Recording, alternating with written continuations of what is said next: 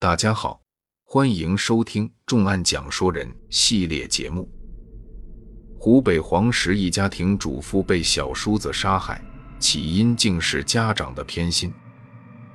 二零一八年十一月九日，湖北黄石某小区内发生了一起命案，五十三岁的王丽被人发现惨死在了自己家中的厨房里。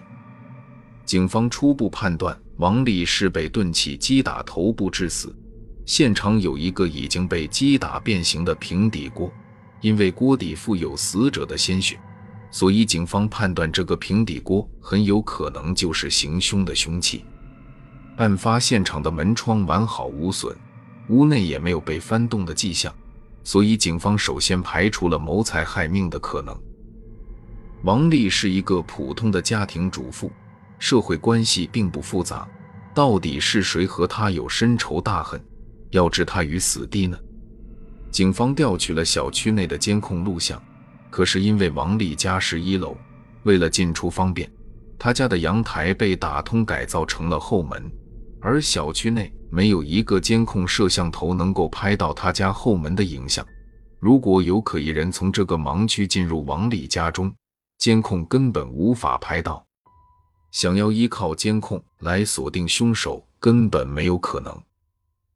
警方在小区走访调查之后，得到了一条重要线索：附近的居民在中午时看到一名男子从后门进入王丽家中，十几分钟后再次走了出来。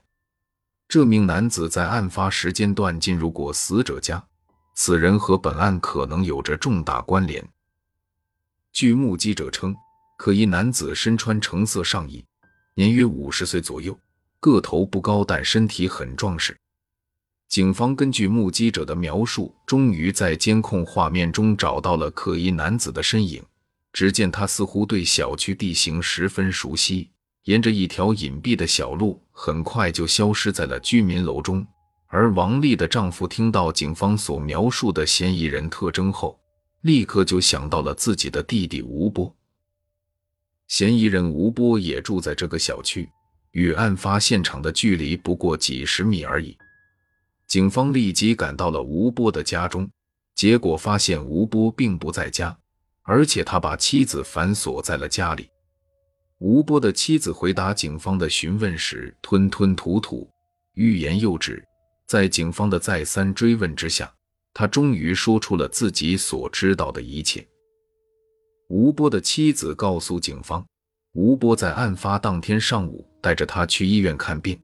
回来之后，给妹妹打了一个电话，然后便开始闷闷不乐。吃午饭时还喝了二两酒。吴波吃完饭后便出了门，没过多久便急急忙忙地跑回来拿钱包，并且声称自己打了人要跑路，然后便头也不回地离开了家。正在接受警方问询的时候，他突然接到弟弟打来的电话，对方声称吴波现在正在他那里。可是，当警方赶到时，却扑了个空。吴波已经离开了。警方询问了吴波的妹妹，结果得知吴波因为没钱给妻子看病，所以才给妹妹打电话借钱，但是却遭到了拒绝。警方判断，吴波去哥哥家应该也是为了借钱的事。可是，为什么王丽却会命丧当场？到底是什么原因导致了血案的发生呢？一切的答案在找到吴波之后自会水落石出。案发的四个小时之后，大冶市金湖派出所接到报警，报警人是当地的摩的司机。他告诉警方，有一个男子想要搭他的车去炕头，并且以出门忘记带手机为由，借用他的手机给女儿打了电话。他无意中听到该男子在通话的过程中声称自己杀了人。所以没敢再做对方的生意。等到这名男子走远后，便转头报了警。根据报警人的描述，这个借电话的可疑男子极有可能就是杀害王丽的犯罪嫌疑人吴波。警方火速赶到大冶的炕头，一面调取周边的监控，一面走访调查。很快就在一家服装店内发现了吴波的踪迹。吴波在这家店里买了一套衣物。将身上的行头整个换了一遍之后，便即离开。可惜的是，监控并没能拍到吴波离开炕头时的画面，好不容易抓住的线索由此中断。锲而不舍的警方立即转而从吴波的社会关系入手，查找吴波的亲戚和熟人。当他们来到大吉铺镇，找到吴波的远房表妹时，却发现又是来晚了一步。警方与吴波再次擦肩而过。如果他远走高飞，追捕行动将会难上加难。因为吴波离家时，除了三百元现金以外，还带走了一张银行卡。所以，警方分析，吴波出门没带手机，一路奔波之下，身上的现金应该已经所剩无几，继续逃窜必然需要到银行取钱，于是便对吴波的银行账户进行了监控。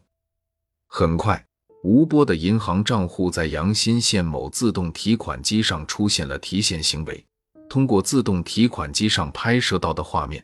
确定取钱者正是犯罪嫌疑人吴波无疑。警方立即对阳新县进行了大规模的排查，可是这个吴波就像是会变魔术一样，再次消失的无影无踪。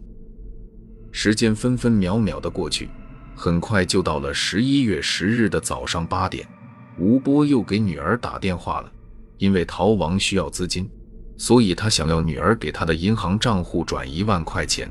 警方早已料到吴波会有这样的举动，当然不会让他得逞。此时大家已经感到胜券在握，吴波的逃亡资金不多，肯定跑不了多远。二零一八年十一月十日下午，吴波在江西瑞昌的一个银行网点内，将银行卡里的剩余存款全部取出。警方推测，嫌疑人需要大笔资金，一定是准备远走高飞。因为铁路客运已经实行实名制购票，所以狡猾的吴波肯定会选择汽车出逃。警方立即在瑞昌的长途汽车站进行布控，结果果然将正准备上车的吴波抓捕归案。审讯室里的吴波一五一十地将自己杀害王丽的犯罪经过供述了出来。案发当天中午，吴波向妹妹借钱遭到了拒绝。一气之下，便喝起了闷酒。酒过三巡，越想越气不过的吴波，带着几分醉意来到了大哥家，准备找大哥商量借钱的事。可是此时他的哥哥并不在家，只有嫂子王丽在厨房里做着家务。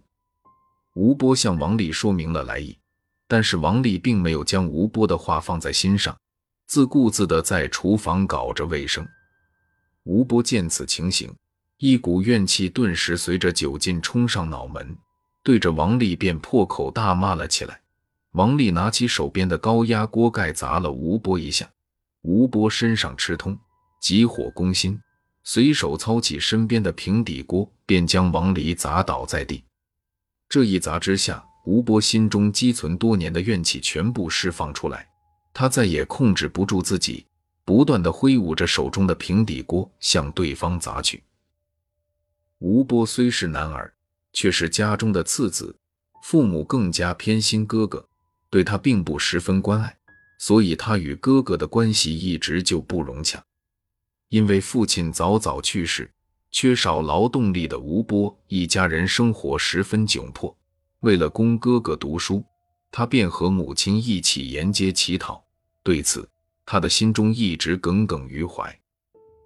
幼年时的经历使吴波的性格变得十分怪异，他脾气暴躁，每次喝了酒就像是变了一个人，有很强的家暴倾向。渐渐的，吴波被家人疏远，性格也变得越来越孤僻。他总是觉得哥哥欠了自己，哥哥也觉得自己和弟弟之间已经变得无法沟通，兄弟俩的矛盾越来越激烈。吴波平时有事从来都不和哥哥商量，妹妹因为他那怪脾气，所以也不愿意理他。借钱未果之下，最终可怜的王丽成了二人积怨的牺牲品，而等待吴波也只有死刑的判决。在我们的身边，总是会有这样一种人，他们不认真工作，努力去追寻理想，而是喜欢钻到牛角尖里，整天抱怨老天对自己不公。他们把自己遭遇到的挫折全部都怪罪到别人的身上，却从不在自己的身上查找原因。他们总是认为所有人都在跟自己作对，却没有想过是自己正在跟所有人在较劲。他们认准了一条歪路，丝毫没有环顾四周，自顾自地走了下去，却不知最终却把自己带到了悬崖边，稍不留神就会坠入深渊。这里是重案讲税人，感谢大家的收听，我们下期再见。